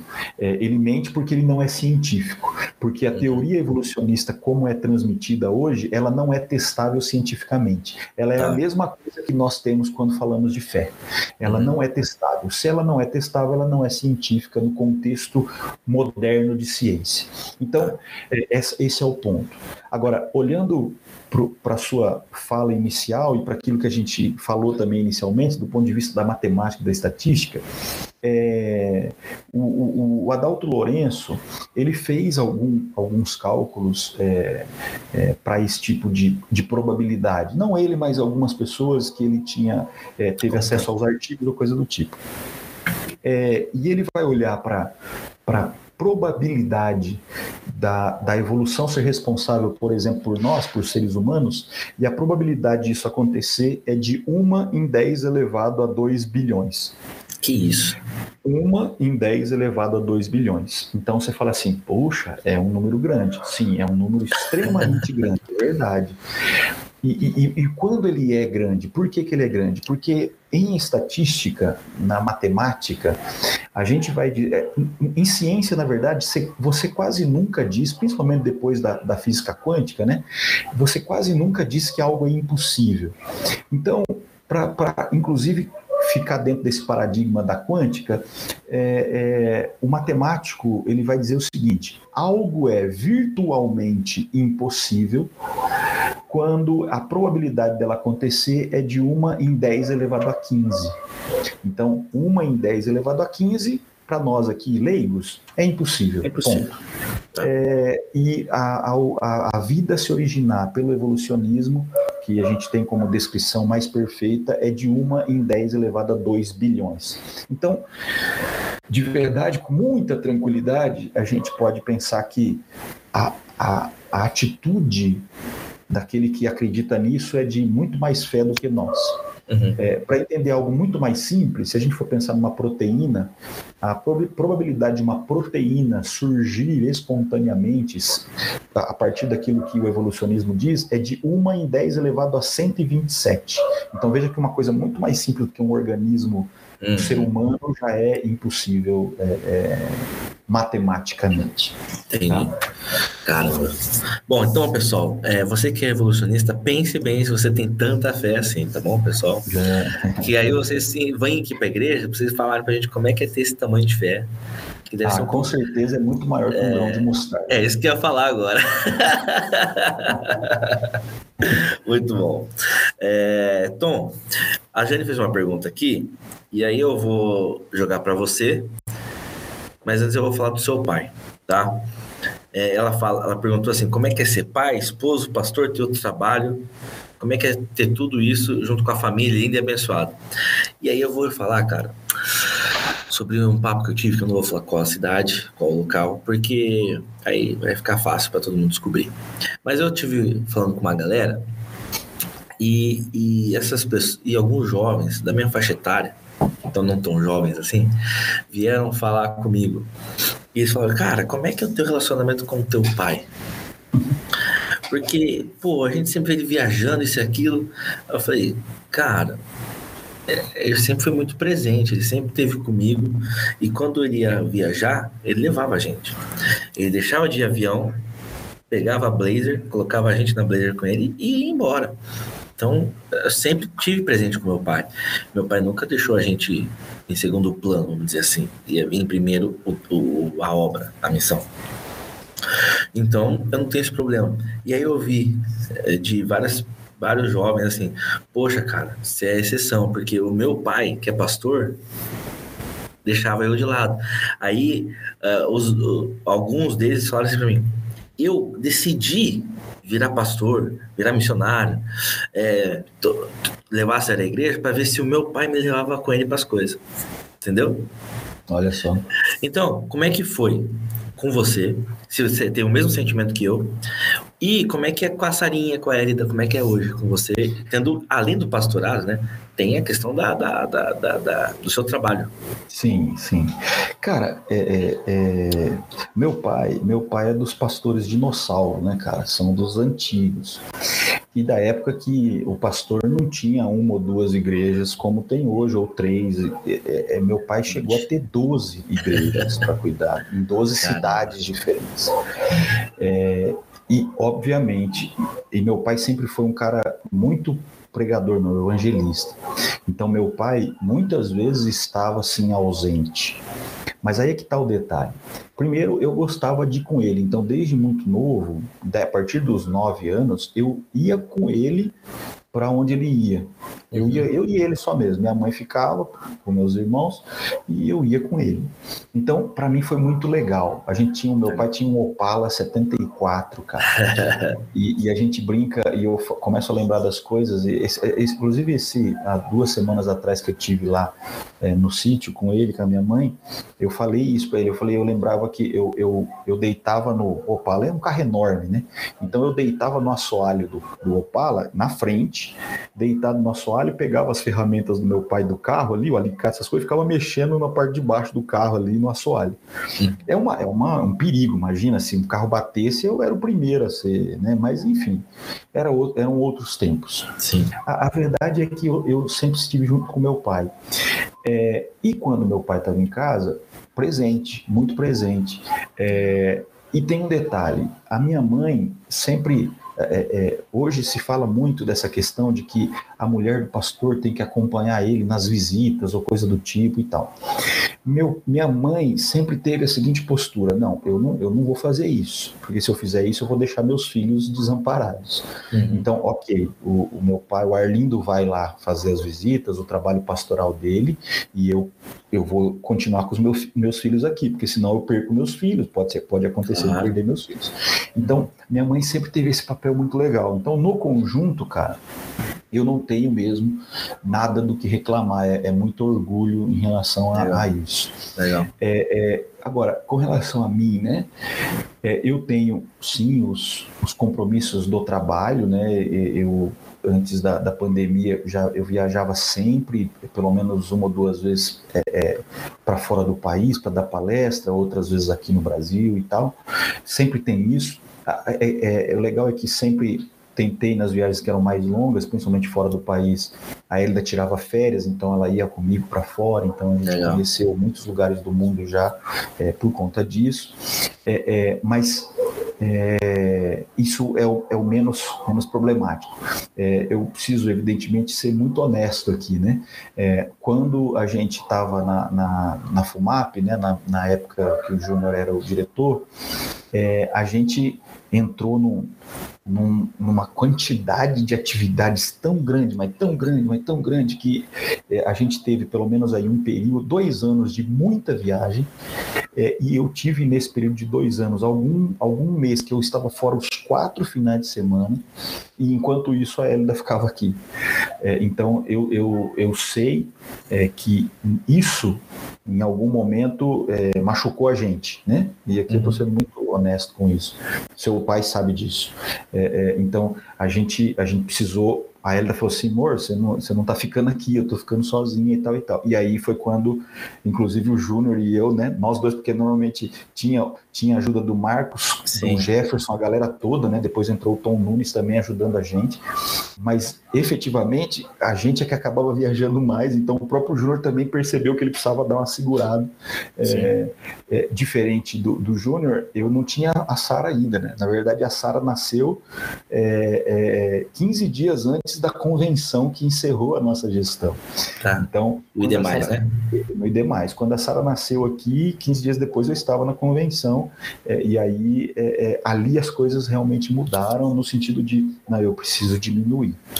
Evidentemente, a gente sabe da nossa missão, a Elida também tem consciência disso, mas ela, muito mais inteligente que eu, sabe que é possível a gente regular as coisas a fim de não ficar demais fora e não cuidar daquilo que também é de casa.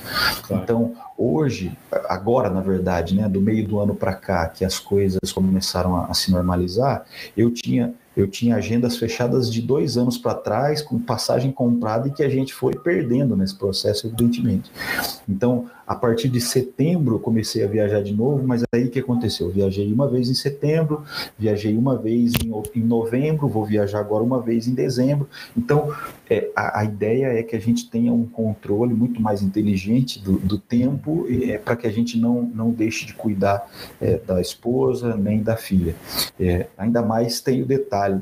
É, é agora é, ficar um dia ou dois sem ver a Sara é um negócio que é terrível. Né? Uhum. Né? Então, é, e isso não muda o meu amor por você, Elida, ela sabe disso. Põe no olho para entender. Mas é, é, é, mas é realmente muito, muito difícil, assim, você fica morrendo de saudade.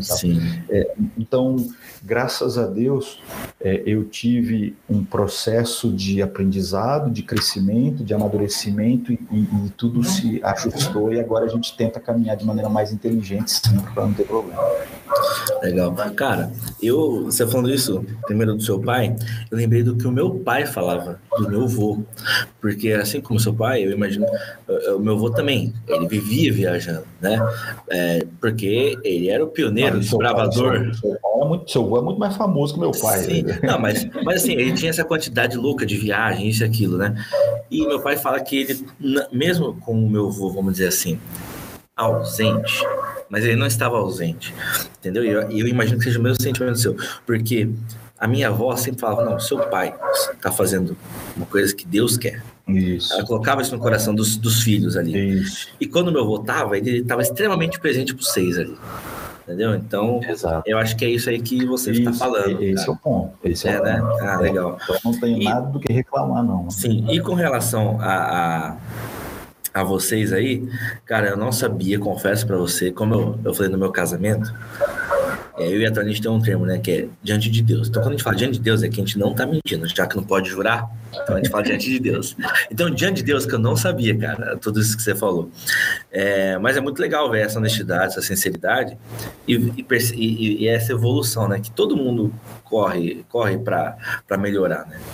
E, poxa, como é que é é, agora com a Sarinha, você pensar em tudo aí, tudo que você tem para fazer, as suas aulas, como é que é, tipo assim, cara, porque eu sou assim, trabalho é importante, a, a igreja é importante. E eu falo, eu falei isso, a Andressa está aqui na minha frente, ela é prova. Eu falei no cubo mágico, quando o Theo nasceu, eu falei, ó, vocês não sabem nada, pelo amor de Deus, vocês só vão saber quando vocês tiverem um filho. Exato. Você, é isso, não é, cara? Não, é. Pô, aqui é, cara. É, é, é, aqui, é, aqui a gente entende, porque a gente normalmente fala assim, é, é, cara, Jesus foi um cara incrível porque ele, ele, ele resolveu aceitar o sacrifício e morrer. Uhum. Mas é, é, a gente, quando você é pai, você se torna pai ou mãe, aí você não entende só o sacrifício de Jesus, mas você entende o hiper sacrifício de Deus, Deus. quando entrega o filho uhum. para isso. Uhum. Porque o, o, processo natural aqui seria que é, se qualquer coisa exigir a minha vida pela da Sara, nem pensa você nem, assim como você também, é, pelo, pelo, não tem o que fazer, cara. É, nem pensa, pode levar e, e tá tranquilo, tô, tô, uhum. tô morrendo em paz, fica tudo certo. Mas você vê o, o pai com, com um amor tão grande para entregar o filho, é aí, cara, que de verdade, quando eu faço uma análise teológica, e, e, quando eu digo teológica, é teológica por tom e não por um teórico teológico, é, quando eu, quando eu, eu vejo o silêncio de Deus ao momento da crucificação e até o momento da angústia do Getsemane, eu entendo que Deus ali deve ter, sabe assim, sabe igual a gente faz, às vezes virar as costas para não ver o sofrimento do filho, uhum. É, porque, cara, deve ter sido algo que ele, ele, ele talvez por muito pouco não, não fez aquilo que que, que, que, que Jesus disse para Pedro, cara, se eu quisesse, eu pediria aqui a anjos que descessem e arrebentassem isso aqui tudo, cara. Uhum. É, eu, eu, eu fico pensando que Deus, é, é, por muito pouco, não fez o que tinha que fazer e tirou o filho dele de lá e, e, pronto. Por causa, mas o amor dele é tão incrível que ele permite a morte. É um negócio muito absurdo, cara. Não, isso que você falou agora, eu imagino assim ele virou de costas e deu um grito. Quando ele deu um grito, rachou tudo, o véu caiu e os mortos ressuscitaram. Poeticamente falando. É, pois é. Cara, ó, o. o ah, vamos deixar pai. isso claro mesmo que você falou. Isso é uma liberdade poética, não liberdade somos poética. teólogos. Isso é favor, é Tolkien. Isso não, é por Tolkien. Favor. Haters, é. por é. favor, não. ó, ó, por enquanto nenhum hater, só like na, na live. ó, o Ed disse o seguinte: o importante, Tom, é jamais esquecer as tortas de uhum. morango e as coxinhas da Real. É, é isso. isso. é piada, piada, interna. Piada é, interna. Então, beleza. Cara, aí, essa, essa eu não posso abrir. Não, não. Essa não. Fica tranquilo, essa, fica tranquilo. É, essa, não, essa, essa, é muito particular. não, então, beleza. O, a Aline disse o seguinte. É uma pergunta para você. O Tom antes e o Tom depois da pandemia. O que, que o Tom mudou ou não mudou? Como é que é, Tom? Cara, eu acho que não, não mudei, não mudei nada. É, do ponto de vista de do que sou como homem, como pai, como, como filho, é, como pastor, sinceramente é, não mudou. Eu, eu, eu, eu consigo entender com muita clareza a, a fragilidade, assim como todos vocês entendem e, e por estarem aí na IAP do Parque foram muito bem ensinados pelo, pelo pastor Edmilson, a gente consegue entender a fragilidade humana e como essa, essa, essa pandemia veio para mostrar isso. Uhum. É, é, e, e, ok, mas essa, esse, essa compreensão da fragilidade humana, para nós que somos cristãos, ela sempre foi muito clara. A gente nunca teve, a gente nunca foi arrogante uhum. a ponto de dizer que não precisamos de nada, nem de ninguém, nem de nenhum Exatamente. salvador ou de alguma proteção para sermos livres da morte ou das coisas que se tornaram tão reais para o mundo. Uhum. É, para o mundo sem Deus, isso foi uma, uma quebra mesmo, uma quebra mental, espiritual, psicológica, é, é uma coisa absurda. É, mas para nós, sinceramente, para mim, a, a, minha percepção da fragilidade, da necessidade humana de Deus não, não mudou. Na verdade, é, a única coisa que eu percebo é que aqui, nessa nova realidade, ela gerou dois novos grupos. Quer dizer, dois grupos que já existiam, mas eles se tornam mais evidentes. Primeiro, aquele grupo que é, já odiava a Deus e agora usa mais esse argumento, que é muito imbecil. Né? Os próprios filósofos sérios são muito claros em dizer que esse argumentinho é ridículo, que de um, é, é de um ateu, que eles chamam de ateu. É, é, é como é que fala? O ateu é, Nutella, o ateu uhum. Nutella que vai dizer o seguinte: ah, por que existe dor no mundo se Deus existe? Sabe assim, essa uhum. pergunta besta. É, é, é então, para essas pessoas já fracamente é, é, é, orientadas, isso só aumentou ah, mais uma frase ou mais uma parte da história que mostra que Deus não se importa com as pessoas, ainda mais que morreu um monte de gente que acreditava nele. Então, é, é o lado muito frágil da humanidade, com uma psique muito fraca. É, o outro lado é aqueles que, por alguma razão, viram a sua fé enfraquecida e, diante da dor, do sofrimento, da preocupação, do medo, voltaram-se a Deus e, e, hoje talvez caminham mais ligados a Ele, entendendo a necessidade de ter algo a que se apegar. Hum. Até porque a realidade é essa. Para quem acredita em Deus, é, quando a morte chega literalmente, é, a dor existe, o sofrimento existe, a lágrima existe, a, o, a, preocupação existe, mas não existe o desespero, não existe a total desesperança. É, então, porque nós temos algo em que crer maior e, e, e compreendemos o domínio dele sobre todas as coisas. É, para aquele que não acredita em Deus, é, além de tudo isso, resta o desespero, porque não existe esperança além daquilo que ele mesmo vê. Então, é, para mim, esses dois grupos se consolidaram nesse momento de pandemia, mas eu, particularmente, não mudei, assim, e, e, e não mudei, pode até parecer insensível, né, a minha fala, mas eu não mudei porque eu não deixei de ser aquilo que eu já era antes, é, eu não deixei de crer, é, do, diferente daquilo que cria antes, eu não deixei de viver aquilo que vivia antes. E, então, é, para mim, o negócio caminha, é, é, evidente. Eu sinto a dor, o, o sofrimento é, daqueles irmãos que perderam suas, seus familiares. Eu, eu não tive na minha família ninguém diretamente que faleceu, ou um amigo próximo que faleceu em consequência disso. Tive amigos que tiveram, família que tiveram, mas ninguém faleceu.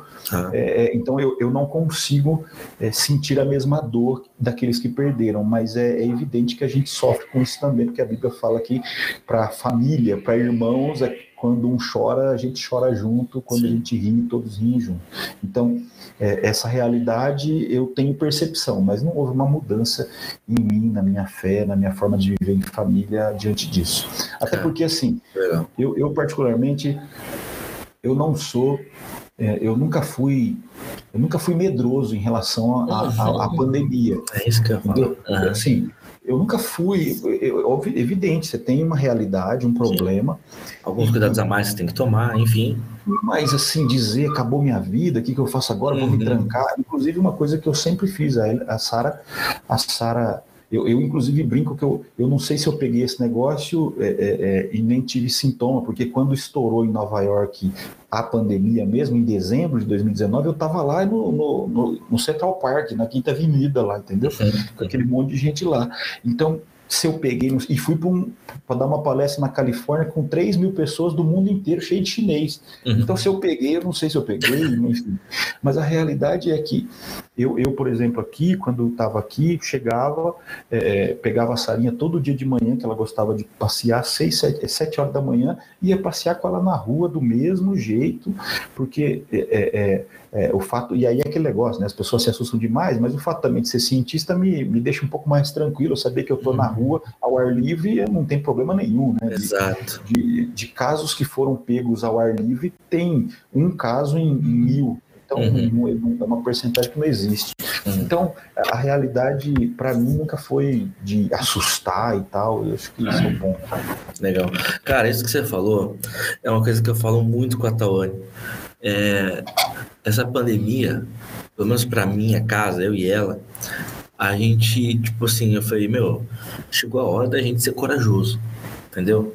E não corajoso de ser besta e, e fazer tudo. Não, mas ser corajoso é assim. Sair lambendo os outros. É, lógico que não. É, mas ser corajoso, tipo assim, cara, eu não posso temer isso. Porque a, o, o, vírus, se ele foi, se ele saiu de laboratório, se ele saiu da feira, tanto faz isso.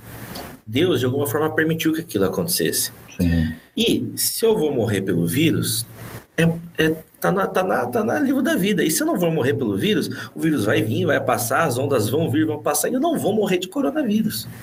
Então, assim, eu tenho que continuar vivendo. Sim. Eu não posso parar. Não Exato. posso parar. É exatamente isso que eu, que, que a Tawane a gente, a gente pensou, obviamente, com os cuidados que, a, que os governos mandam, tal, a gente segue as leis, mas. É o que você falou, faz... não, você não precisa ser besta. É, mas é a Tawane, não lembro dessa conversa nossa. Como você é, Tawane? Como você é? Tawane é Zé. Ai, cara, a gente falou um monte disso. Ó, meu amigo, vamos lá. Ah ah, o, o, meu pai disse o seguinte: pelas profecias e eventos atuais, cremos que estamos no tempo do fim. E para a ciência, para o físico, o mundo está próximo do colapso? Cara, a, é, a gente tem problemas sérios, a gente tem problemas sérios, mas assim, vamos pensar com, com muita honestidade. Quando se falava, quando a OPEP, lá no final, no, no meio do, da década de 70, falou que é, é, falou não, a OPEP fechou o, o, a entrega de petróleo para os Estados Unidos, para a Europa e tal e tal, uhum. é o que, que os Estados Unidos e a Europa fizeram? Investiram fortemente em, em outros, outros, outras fontes energéticas, né, solar, é, é, é, é, eólica e outras, é, porque entendeu que não poderiam ficar refém do, do petróleo, do combustível fóssil para geração de energia. Depois que na década de 80 e 90, onde esse processo de, de fechamento é, desaparece, inclusive os investimentos nessas tecnologias modernas é, diminui muito. Não cessaram, mas diminuiu muito. E a fala, né? A fala dos ambientalistas, e ambientalista, sim, de verdade. Ambientalista é um povo que fala um monte de coisa sem saber nada. Cara, abrindo parênteses que você falou de ambientalista, eu vi uma matéria da Folha de 1980, 1985, hein? É. Em 2010, a Amazônia vai virar um deserto. É, não, são imbecis, cara. Eles não sabem o que estão falando. Eles falam umas bobagens, assim, ridículas. E aí, por exemplo, uma coisa que se falava era, e, e, é, e é ridículo mesmo essa fala, porque é, o, o, ecossistema da Amazônia não tem, ele tem muito pouco a ver com o processo de desmatamento e muito mais a ver com a existência da Cordilheira dos Andes do lado esquerdo. É, é de uma imbecilidade e não tem conhecimento que estão falando. Mas a realidade é que no, no, final da década de 90, início de 2000, essas pessoas falavam assim: não, em 2050 não tem mais petróleo. Sim. Não vai existir mais, as fontes acabarão. É, e, eu lembro disso. Evidentemente, eu trabalho com petróleo e, e, e, e sei que isso não é realidade, até porque de, de, de todas as jazidas descobertas. Em atividade, nós temos cerca de 50%. Das jazidas em atividade, que são 50% das descobertas, normalmente, na melhor das hipóteses, você consegue tirar somente 40% do petróleo que está lá embaixo. Tá. Então, Primeiro, se a gente tiver uma tecnologia melhor, a gente aumenta a quantidade de petróleo retirado da jazida conhecida. Uhum. Se a gente tiver uma tecnologia melhor, a gente abre essas jazidas que ainda não são exploradas porque não tem tecnologia suficiente. Sim. Se a gente tem novas tecnologias, a gente descobre novas jazidas. Então, esse, esse papo de que vai acabar é, é uma coisa que não tem o menor sentido. É só disso é o pré-sal. Isso, Olha é pré-sal. isso o pré-sal é uma jazida muito profunda. O Brasil é detentor de alta tecnologia para é, é, exploração em altas profundidades. É, mas veja, é, Existem muitas outras jazidas no mundo que estão em alta profundidade e ainda não são exploradas, e outras que não foram nem descobertas. Então, esse papo, em 2050, eles vão falar que vai acabar em 2100, e isso aqui vai ficar para sempre, então não tem é. sentido. É. é. óbvio que a gente não é burro também. É, é, é, é por ser um combustível fóssil, existe um limite para a extração. É, agora, qual é esse limite? Com certeza não é 2050 que não teremos mais petróleo. E isso é realidade para todos os ambientes. Por exemplo, é, a gente sabe que o, um, um, problema muito sério hoje, é, muito mais do que o aquecimento, são os problemas dos microplásticos ou plásticos dentro do oceano. Perfeito. Então, Existe uma estimativa de que em 20, 30 anos é, nós teremos mais plásticos no oceano do que animais lá dentro. Tá. É, eu também acho exagerado. É, eu acho muito exagerado porque quando esse tipo de pesquisa faz essa projeção, e a projeção não está errada, imediatamente já se é, pro, toma controle. Processos de controle, de minimizar o, a ideia, é, é, é, começam a acontecer. E por isso, evidentemente, você vai ter uma, uma projeção que precisa ser refeita em relação a isso. Mas é uma realidade. Existem, existe plástico demais em qualquer ilha que você vai do mundo, você vai encontrar uma grande quantidade de sujeira e isso é um problema sério. É, a questão do aquecimento global também é uma realidade, só que a gente precisa entender que esses processos de aquecimento e de resfriamento no nosso planeta são processos que acontecem é, de tempos em tempos, de períodos em períodos. Obviamente, a gente, te, a gente teve um, um aumento de temperatura anormal nos últimos 100 anos. Isso é um fato. Ah. Mas isso não implica diretamente numa explosão do planeta por conta do, do aquecimento global. É algo que precisa ser controlado? Sim. É algo que pode ser controlado? Também. Então, o homem pode caminhar nesse processo. Então, para responder a pergunta de maneira objetiva agora, e peço perdão pela minha prolaxia. Não, sem problema. É, é, é, eu, eu digo que do ponto de vista de um cientista, o mundo tem problemas e sim, se esses problemas não forem cuidados, a gente pode ter coisas muito mais complexas à frente. Muito mais complexo que isso seria se a gente tivesse algum tipo de, de guerra onde explosões nucleares acontecessem. Mas é, fora isso, aquilo que a gente está fazendo é ruim para o planeta, mas não é algo que seja tão catastrófico como a gente, a gente pode observar. Uma coisa, sim, que pode ser muito mais séria é, são a, as existências de novas pandemias. Isso sim é algo bastante ah. real e ninguém, nenhum cientista sério nega é, é, a possibilidade de novas pandemias surgirem e surgirem com muito mais força. Uhum. É, coisas também que a gente pode olhar como processos físicos, é, naturais, que podem gerar grande quantidade de perdas, são é, é, aqueles associados a terremotos e, e, e tsunamis.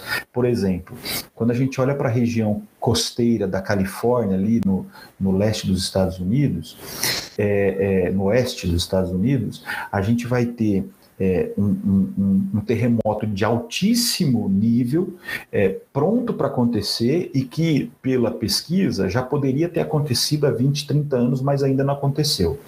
Isso é um problema, porque nesse processo de o tempo passar, mais energia potencial vai sendo armazenada pelo choque das placas tectônicas ali naquela região. Tá. E, e quando isso for liberado, pode ser mais intenso ainda. Então, existe, sem muito drama, uma realidade é, é, de que talvez em a, a, qualquer momento a gente pode ter um grande terremoto na costa oeste dos Estados Unidos com grande perda de vidas, de cidades inteiras e Caramba. coisas do tipo. Mas então o planeta ele é assim, ele funciona assim, as leis que Deus estabeleceu se mantêm vivas e, e reais do jeito que for. É. Mas então eu tenho essa tranquilidade, eu tenho muito mais, eu tenho consciência científica dos problemas que temos, mas eu acho que é, é, o que a profecia bíblica diz é muito mais real e palpável do que as outras coisas que um cientista pode é, é projetar para frente. Entendi. Cara, é, tem um, um cara, não sei se você conhece o Ricardo Felício. Ricardo Meteorologista, ele é meteorologista. Cara, por nome eu não tô é, ligando. Eu, eu, eu, eu li algumas coisas dele e, e, ele, e, ele, e ele diz isso e eu não duvido, ainda mais depois que você chamou os ambientalistas com esse poder de síntese maravilhoso de imbecis. É, não, nem todos, né? Eu, eu, não, eu falei, eu falei não, desses aí do, da Folha sim, de São Paulo. Não, não, fica tranquilo. Mas assim, ele também é contra isso, porque ele fala assim, cara, eu sou, acho que eu sou o único meteorologista que fala sobre isso. A maioria dos caras não são meteorologistas e querem se meter nisso aí. entendeu? É, e... O que, que a gente tem nessa pandemia? Advogado, político e juiz falando o que, que é bom para a população. Sim. Isso é ridículo. É. é então, assim, é, e aí, o que, que ele defende? Qual que é a defesa dele? Aí vamos ver se você, como um cientista aí, acha interessante a, a, a tese dele. Na verdade, não existe aquecimento global. O que existe é um aquecimento local entendeu? Então você tem que se preocupar com a poluição local. Então, por exemplo, quando teve o fogo na Amazônia, agora na pandemia, você não viu São Paulo se infestando de fumaça? O céu de São Paulo estava azul. Que aconteceu? Teve um, um fogaréu ali em Perus, alguma coisa assim, e aí foi para São Paulo. Mas o fogo da Amazônia dissipou ha, lá no Mato Grosso já. Então, sim, sim. quando o pessoal falou ah, que veio o fogo da Amazônia, não, não veio a fumaça. Né? E então, o que, que ele fala? A gente tem que se preocupar. Eu não vou repetir a palavra, mas é o poder isso. de síntese fica óbvio. Exatamente. Então, ele conta, ele, ele diz isso, que a gente tem que se preocupar com os microambientes, que é isso que vai causar problemas, mas para as cidades, não de maneira global, entendeu? Isso, é isso que ele não, defende. Porque, por exemplo, quando você olha, quando você olha para um, o microambiente de uma cidade como São Paulo, você tem é, varia, amplitudes de temperatura que são Sim. de 15, 20 graus em alguns momentos. Isso, isso para a saúde de qualquer ser humano é e, e, qualquer animal, para qualquer ser vivo, é um problema. É, enquanto que você tem é, na região amazônica, uma, uma, amplitude de 2, 3, 5 graus no máximo, é uhum. normal, ele, ela se mantém estável. É, realmente, é, o, o, microclima e, e, a análise do microambiente é importante porque, obviamente, se esse, se esse problema se expande para outros microclimas e para outro microambiente, isso aí se torna generalizado. Mas no caso especificamente do Brasil, que tem características muito diferentes, muito sistemas de climas completamente diferentes, de relevos completamente Sim. diferentes, o, o, foco que ele põe é, naquela região é realmente uma boa, uma boa sacada para fazer uma análise justa. Esse é o detalhe. Hum. O que não se faz é uma análise justa. É porque Por você exemplo, pega aquela poluição gigante de São Paulo. Meu, você sai um pouquinho de São Paulo, o Rio Tietê tá limpo já. Hum, hum, hum, certo? É Exato. muito doido isso, cara. É, pois é. Assim, cara, é uma coisa. Quer ver uma coisa que, que é muito, é muito, é muito ridículo, mas isso nenhum ambientalista é, desses aí que fazem as defesas exageradas fala. Hum. Por exemplo, é, quando você olha para a Amazônia com as árvores consolidadas, essas árvores consolidadas não produzem oxigênio mais Sim. e nem absorvem o gás carbônico mais como um, uma grama que está crescendo no seu quintal. Uhum. É o processo de crescimento que usa ou absorve é, ou controla de maneira mais efetiva a relação oxigênio-gás carbônico. Então, por exemplo, e aqui, evidentemente, não estou defendendo isso, mas tá. se você for honesto na sua fala, quando você vai ali na região amazônica, Mato Grosso, e você corta ali um pouco de árvore para plantar grama para os animais virem comer feito de maneira desonesta, corrupta, isso aí uhum. não tem que fazer de ninguém. Legal, tem que se organizar. Exatamente. Perfeito. Então, deixar claro que eu não estou defendendo isso aqui. Perfeito. Mas se você fizer uma análise justa, correta, do que acontece biologicamente nessa relação de gás carbônio e oxigênio, você vai perceber que a floresta que está do lado, a, mes a, mesma área de floresta, produz mesmo, é, é, é menos efetiva nessa relação gás carbônio e oxigênio do que a grama que está crescendo ao lado dela. Uhum. Porque é no processo de crescimento que esse, essa, essa relação gás, carbono e oxigênio é mais intensa, é mais produtiva para aquilo que nós precisamos em termos de transformação atmosférica. Então, isso ninguém fala. É, e isso, evidentemente, está por quê? Porque tem uma defesa interessante, com objetivo, com foco é, muito mais ideológico do que real da ciência. É. E isso a gente viu nessa pandemia. Né? Nessa pandemia, a gente viu vários cientistas que têm muito mais uma postura ideológica do que uma postura realista, científica de verdade. Sim. O cara não é cientista. Isso, isso eu vejo. É, por exemplo, você tem pessoas hoje. É, é, que falam o seguinte, quer dizer, os professores universitários que vão tá. dizer o seguinte, eles quando quando a, a, a, vacina surgiu, qual era a fala? Olha, se você não se vacinar, isso mostra que você não entende a ciência, porque a ciência mostra que vacina é a melhor coisa, então você tem que se vacinar. Se você se vacinar, nem você, você diminui muito a chance de morte, também diminui muito a chance de contaminação de outros e tal e tal. Perfeito. Perfeito, e é isso mesmo. Então, é isso mesmo. É assim mesmo. Inclusive, irmãos, você tem problema com vacina, quiser conversar comigo, te explico direitinho.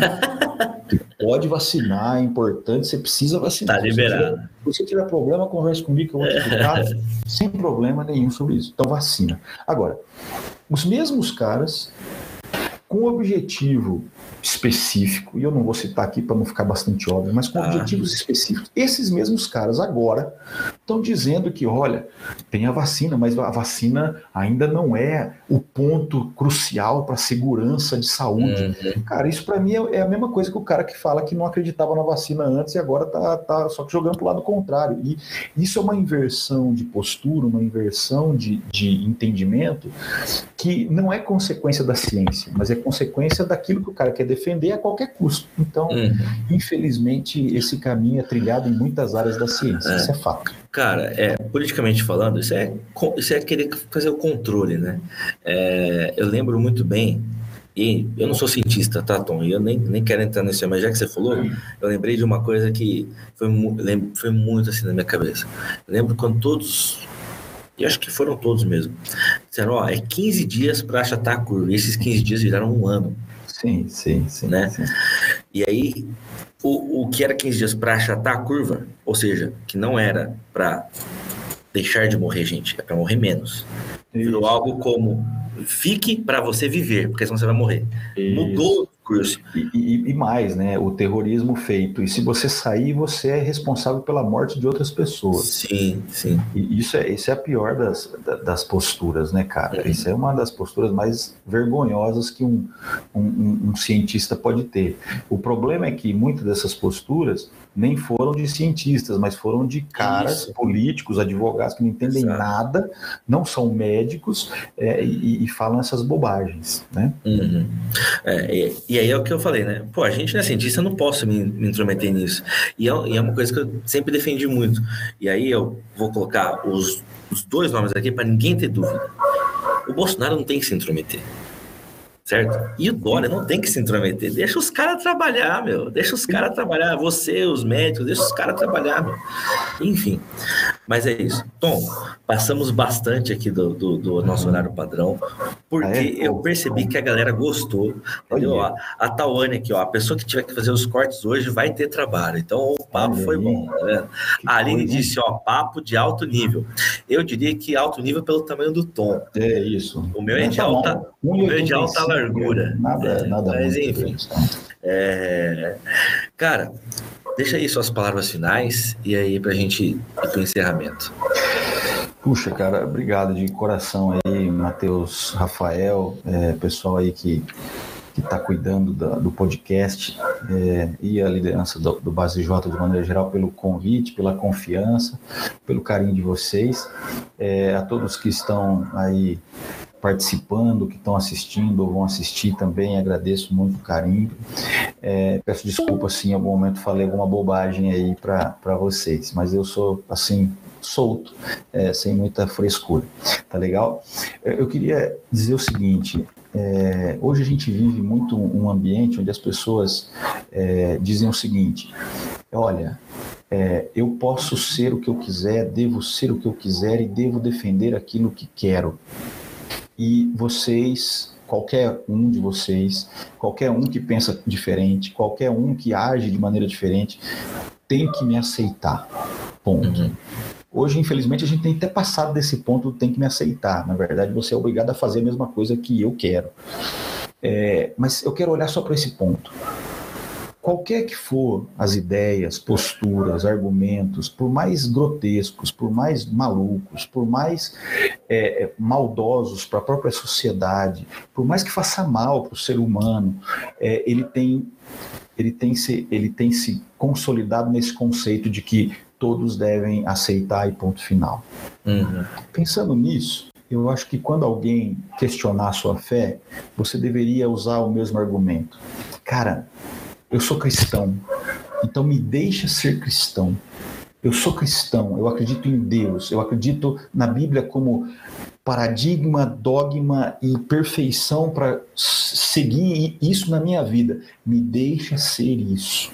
Me deixa ser sal, me deixa ser luz. Se você não acredita, se você não quer acreditar, se você não quer viver como eu quero, perfeito. Mas me deixa viver como eu quero, me deixa ser o que quero, me deixa acreditar no que acredito, porque eu sei o quanto isso é bom para mim, eu sei o quanto isso é bom para a sociedade que vive nesse caminho. A história mostra isso. Uhum. Jesus, quando diz para a gente ser sal e luz, ele entra num ponto onde ele vai dizer com muita clareza: vocês são sal. O sal tem duas funções: evitar a podridão e conservar. Quando a gente olha para a história da humanidade, o sal cumpriu isso quando o Ocidente todo tem como base da sua vida moral, do, do, do direito, do juízo, da, da, da, ética, a Bíblia Sagrada. Por mais que o homem tente dizer que não, se ele estudar um pouquinho, ele vai ver que a verdade é essa. A base da sociedade ocidental é a Bíblia Sagrada. Sim. Então, em algum momento, esses caras que trouxeram a Bíblia para o Ocidente foram aqueles que é, entraram na sociedade e, é, é, de alguma maneira, deram sabor a essa sociedade. A gente está agora numa fase onde a Bíblia está sendo jogada fora e por isso a gente começa a entrar num processo de podridão. Nós não temos mais a responsabilidade de dar sabor à sociedade, porque as melhores coisas já foram entregues. O problema é que o homem está jogando fora e entrando num processo de podridão. Na nossa época, a nossa geração tem um outro papel: evitar a podridão. Então, entre, permeie a sociedade com aquilo que é bom. Se permita e peçam que aceitem a sua, a sua fé, porque isso vai fazer diferença e vai evitar que a sociedade entre em colapso completo. Então, eu sei que isso talvez não é fácil, mas fique firme, porque Deus está contigo nesse processo. Amém. É isso aí. Galera, muito obrigado por quem ficou com a gente por essa uma hora e quarenta aí de bate-papo. Tom, valeu mesmo pelo convite. Pelo convite não, por ter aceito o convite. Cara, é muito bom. Você é, é sim referência aí para muita gente, para mim, para tal, é, para toda essa galera. E, cara, dizer que Parque Itália está sempre de portas abertas para você, tá bom? A base, Obrigado, tá? Cara. E, enfim, é isso. Deus abençoe todo mundo e lembrem-se sempre, a nossa base é Jesus. Amém, é isso aí. Valeu, galera. Um ótimo, ótima semana para vocês. Quinta-feira tem tchau. vídeo novo. E vamos que vamos. Um abraço. Até mais.